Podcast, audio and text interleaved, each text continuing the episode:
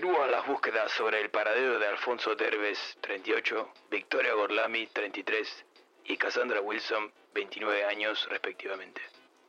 La policía aún no logra conectar las tres apariciones, pero sostienen que deben estar relacionadas de una u otra manera. A pesar de que caminan a ciegas, los investigadores no descartan la posibilidad de encontrarlos con vida.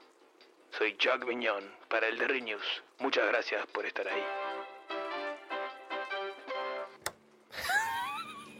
Necios. Jamás los podrán encontrar. Desconocen los vastos destinos inciertos del bazar.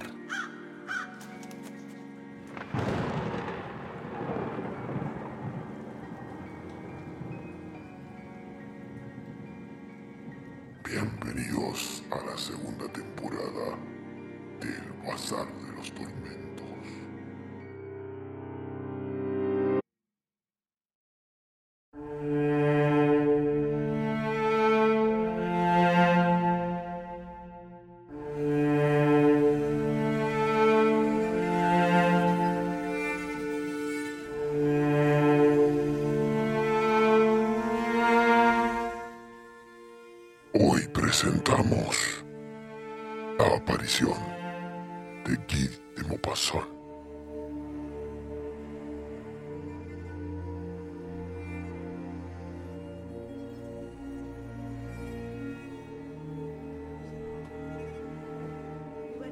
Estábamos en un hotel de la calle de Grenelle, propiedad de uno de los amigos allí reunidos. Cada uno de nosotros había contado su historia, una historia que afirmaba ser verdadera. El marqués de la Tour Semanel, que no había hablado aún, se levantó y fue a apoyarse en la chimenea. Era un anciano de 82 años de edad, de aspecto respetable y simpático. En medio del silencio que reinaba, dijo con una voz algo temblorosa. Yo también sé de una historia, hasta tal punto extraña que ha sido la obsesión de mi vida. Hace más de 56 años que me sucedió la aventura que voy a contarles y no pasa un mes sin que sueñe con ella. Desde aquel día me ha quedado algo así como una marca, como una huella de miedo, ¿comprendéis? Sí, durante diez minutos experimenté un espanto tan horrible que desde aquella hora me ha quedado en el alma una especie de terror constante. Los ruidos inesperados me hacen estremecer. Los objetos que distingo mal en las sombras de la noche me hacen sentir un deseo, una necesidad loca de escapar. En fin, que tengo miedo de noche como los niños. Oh, jamás habría confesado esto antes de llegar a la edad que tengo. Ahora ya puedo decirlo. A un hombre de 82 años le está permitido no ser valiente ante los peligros imaginarios. Frente a un peligro cierto, verdadero, no he retrocedido jamás, amigos míos. Esta historia que vais a oír ha trastornado de tal modo mi espíritu, ha puesto en mí una turbación tan profunda, tan aterradora y tan misteriosa, que jamás he tenido valor para contarla. La he guardado en el fondo íntimo de mí mismo, en ese fondo donde se ocultan los secretos tristes y vergonzosos, todas las inconfesables debilidades que tenemos en nuestra existencia.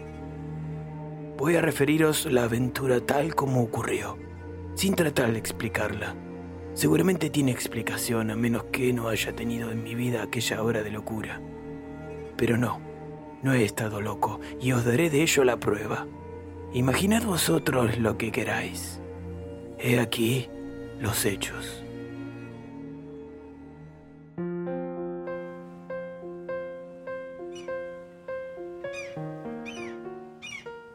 Era el mes de julio de 1827 y yo me encontraba de guarnición en Rouen. Un día que me paseaba por el muelle me encontré frente a un hombre que creí reconocer, sin recordar con precisión quién era. Hice por instinto un movimiento para detenerme.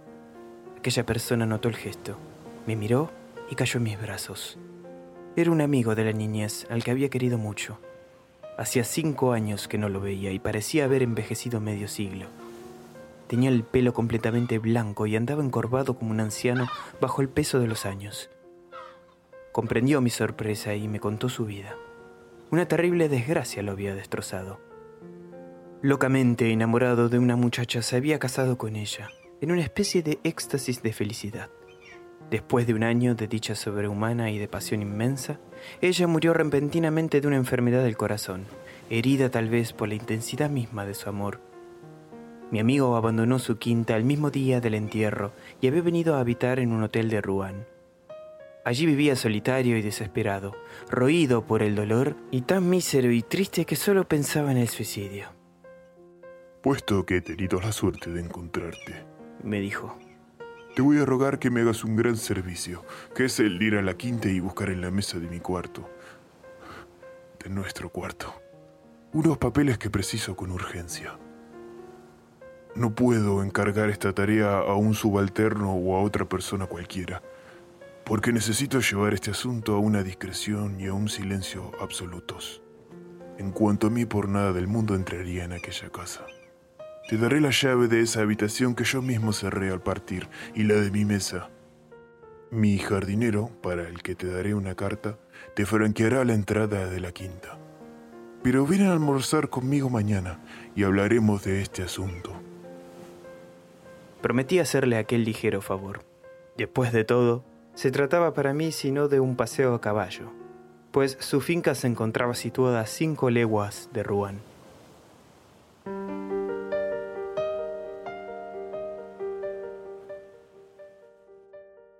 Al día siguiente, a las 10 de la mañana, fui a su casa.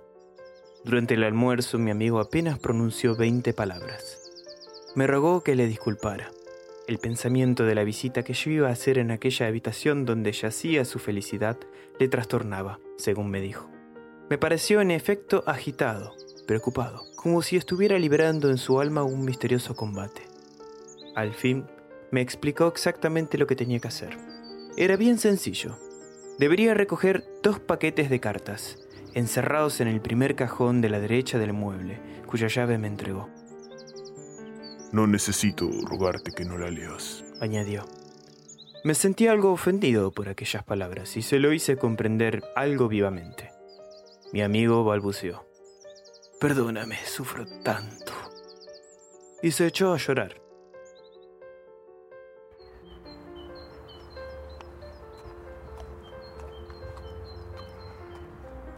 A la una de la tarde me separé de él para ir a cumplir mi misión. Hacía un tiempo espléndido y marchaba yo al trote largo a través de los prados, escuchando el canto de las alondras y el ruido rítmico de mi sable sobre la bota. Al entrar en el bosque puse mi caballo al paso. Las ramas de los árboles me acariciaban la cara, y a veces tomaba con los dientes una hoja y la mascaba ávidamente, poseído de una de esas alegrías de vivir que le llenan a uno, sin saber por qué, de una felicidad tumultuosa y como impalpable, de una especie de borrachera de fuerza. Al aproximarme a la quinta, busqué en mi bolsillo la carta para el jardinero y vi con extrañeza que el sobre estaba cerrado. De tal modo me sorprendió y me irritó aquel detalle que estuve a punto de volver sin cumplir mi misión. Pero se me ocurrió que iba a demostrar una susceptibilidad de mal gusto. Mi amigo, en la turbación en que se encontraba, podía muy bien haber cerrado la carta sin darse cuenta. La finca parecía abandonada desde hacía más de 20 años. La empalizada abierta y podrida se conservaba milagrosamente en pie. La hierba llenaba los paseos, no se distinguían los arriates de césped.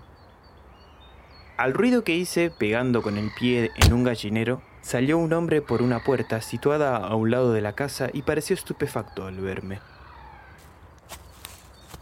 Salté a tierra y le entregué mi carta. La leyó, la releyó, la volvió a leer. Me miró por encima del papel y metiéndose al fin la carta en el bolsillo me dijo, ¿Y bien, qué es lo que usted desea? Yo contesté bruscamente, ya debe saberlo, puesto que en la carta recibe usted las órdenes de su amo. Quiero entrar en la casa.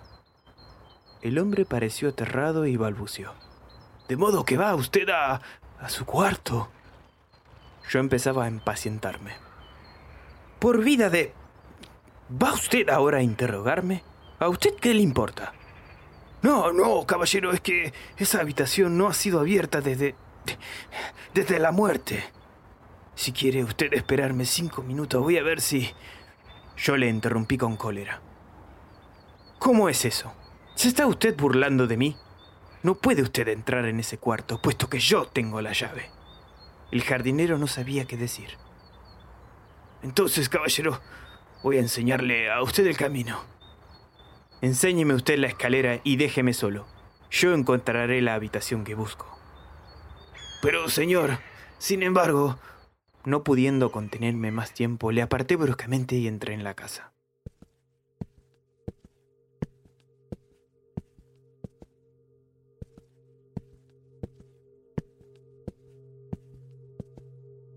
Atravesé primero la cocina, luego dos cuartitos que el jardinero habitaba con su mujer. Franqueé después un gran vestíbulo, subí la escalera y reconocí la puerta indicada por mi amigo. La abrí sin trabajo y entré. La habitación estaba tan oscura que no distinguí nada al principio. Me detuve sobrecogido por ese olor particular, entre moho y polvo de las piezas deshabitadas y condenadas de las habitaciones muertas. Poco a poco mis ojos se habituaron a la oscuridad y vi con bastante precisión una gran sala en desorden y una cama sin sábana, pero conservando los colchones y las almohadas, sobre una de las cuales se veía una huella profunda de un codo o de una cabeza, como si acabaran de recostarse encima.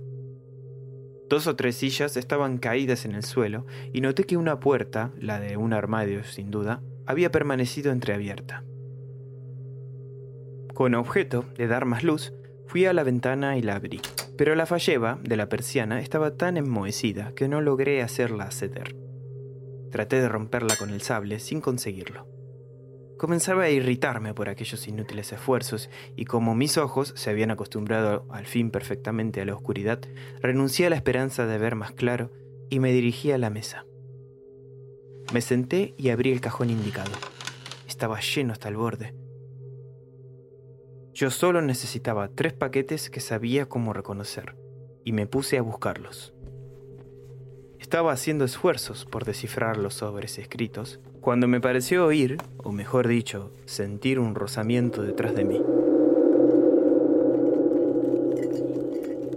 No le di importancia pensando que una corriente de aire habría movido alguna tela o alguna cortina.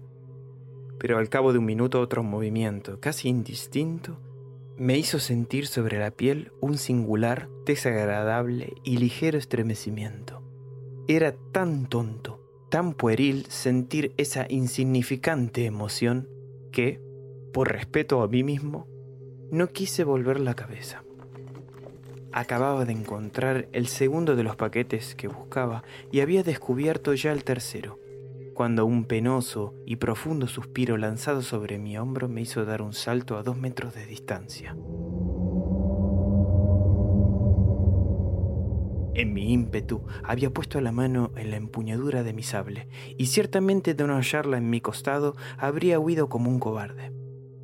Una mujer, alta, vestida de blanco, me miraba de pie delante del sillón donde yo estaba sentado un segundo antes. Sentí mis miembros agitarse por un estremecimiento tal que estuve a punto de caer redondo al suelo. Oh, nadie puede comprender, a menos de haberlo experimentado, esos espantosos y estúpidos terrores. El alma se hunde, no se siente el corazón. El cuerpo entero se pone flojo, flácido, blando como una esponja. Se diría que todo el interior se derrumba. Yo no creo en los fantasmas, pero me sentí de fallecer de miedo hacia los muertos y sufrí, oh, sí sufrí, en pocos instantes más que en todo el resto de mi vida, con la irresistible angustia de los espantos sobrenaturales. Si aquella mujer no hubiera hablado, me habría muerto quizás, pero habló. Habló con una voz dulce y dolorosa que hacía vibrar los nervios. No osaré decir que me hice dueño de mí y recobré la razón. No, estaba aturdido, enloquecido, hasta el extremo de no saber lo que hacía. Pero esa especie de íntimo orgullo que tengo dentro de mí, tal vez debido a mi oficio de soldado, me hizo casi a pesar mío mostrar un continente sereno. Afectaba tranquilidad por mí y por ella, sin duda. Pero ella fuera lo que fuese, mujer o espectro, yo me di cuenta de todo después, porque os aseguro que en el instante de la aparición no pensaba en nada. Tenía miedo, sencillamente. Ella dijo, Oh, caballero, usted puede hacerme un gran favor. Quise responder, pero me fue imposible pronunciar una palabra. Un ruido vago salió de mi garganta. La aparición continuó. ¿Quiere usted? ¿Puede usted curarme? ¿Salvarme? Sufro horriblemente. Sí, sufro mucho. Mucho. Y se sentó suavemente en mi sillón, siempre mirándome. ¿Quiere usted? repitió. Yo dije sí con la cabeza, porque tenía la voz paralizada. Entonces me mostró un peine de nácar y murmuró. Peíneme usted. Oh, peíneme usted. Eso me aliviará. Me curará. Es necesario que me peinen. Mire usted mi cabeza. Cuánto sufro y mis cabellos qué daño me hacen. Sus cabellos sueltos, muy largos, muy negros, pendían por encima del respaldo del sillón y tocaban el suelo. ¿Por qué hice aquello? ¿Por qué recibí estremecido aquel peine y por qué tomé en mis manos aquellos largos cabellos que me produjeron en la piel una atroz sensación de frío como si hubiese manejado serpientes? No lo sé. Esa sensación la conservo en los dedos y me estremezco solo al recordarla. La peiné, yo no sé cómo. Manejé aquella cabellera de hielo. La retorcí, la anudé, la trencé como se trenza la crin de un caballo. Ella suspiraba, movía la cabeza, parecía contenta, dichosa. De pronto me dijo, Gracias. me arrancó el peine de las manos y huyó por la puerta que yo había visto entreabierta. Quedé solo y durante algunos segundos experimenté esa turbación, esa especie de asombro que se siente al despertar después de una pesadilla. Poco a poco fui recobrando el sentido. Corrí a la ventana y rompí la persiana con mi furioso empuje. La luz entró de lleno en el lugar. Me lancé sobre la puerta por donde aquel ser extraño había desaparecido. La encontré cerrada e inquebrantable. Entonces me invadió la fiebre de la huida, un pánico, el verdadero pánico de las batallas. Tomé precipitadamente los tres paquetes de cartas que estaban sobre la mesa, cuyos cajones habían quedado abiertos. Atravesé la habitación corriendo, bajé de cuatro en cuatro los escalones y no sé cómo ni por dónde me encontré fuera. A diez pasos de distancia vi mi caballo. Corrí hacia él, monté y partí al galope. No detuve la velocidad de mi marcha hasta llegar a Rouen, delante de mi casa.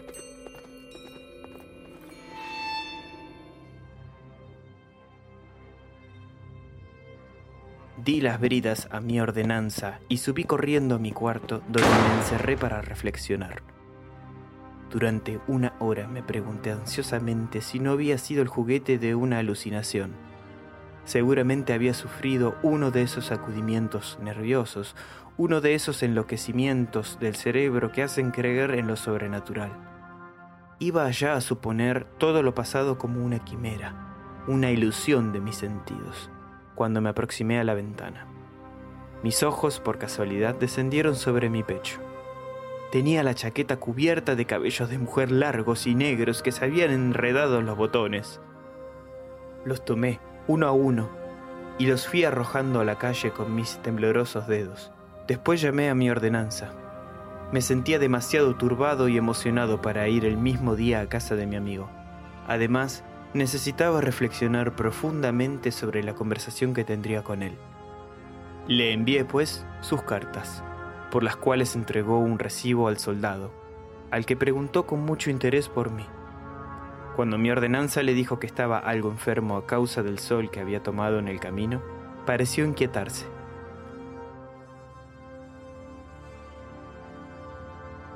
Al siguiente día, apenas rayando el amanecer, fui a su casa resuelto a contarle todo lo sucedido. No lo encontré. Según me dijeron, había salido la víspera y no había vuelto. Volví por la tarde. Nadie la había visto. Esperé una semana. No apareció. Entonces me decidí a dar parte a la policía.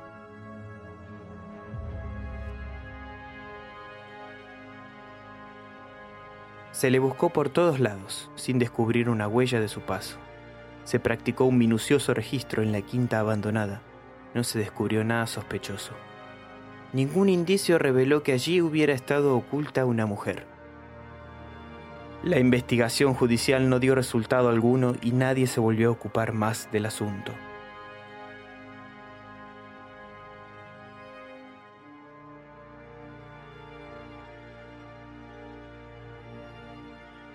Y desde hace 56 años no he tenido noticia de todo aquello. No sé más.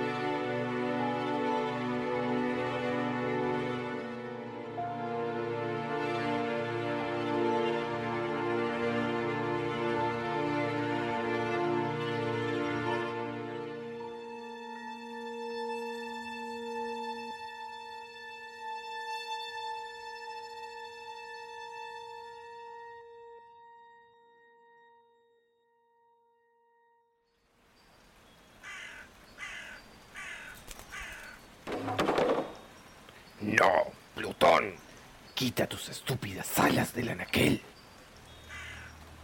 ¿Es que acaso no eres consciente de lo que puede ocurrir si uno de esos objetos llegase a sufrir el más mínimo daño?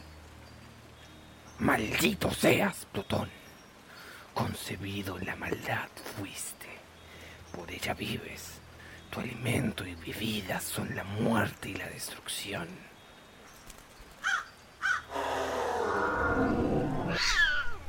Y ahora vuelves a adoptar esa estúpida forma felina. ¿Acaso no aprendiste aquella lección que te costase vuestro ojo izquierdo?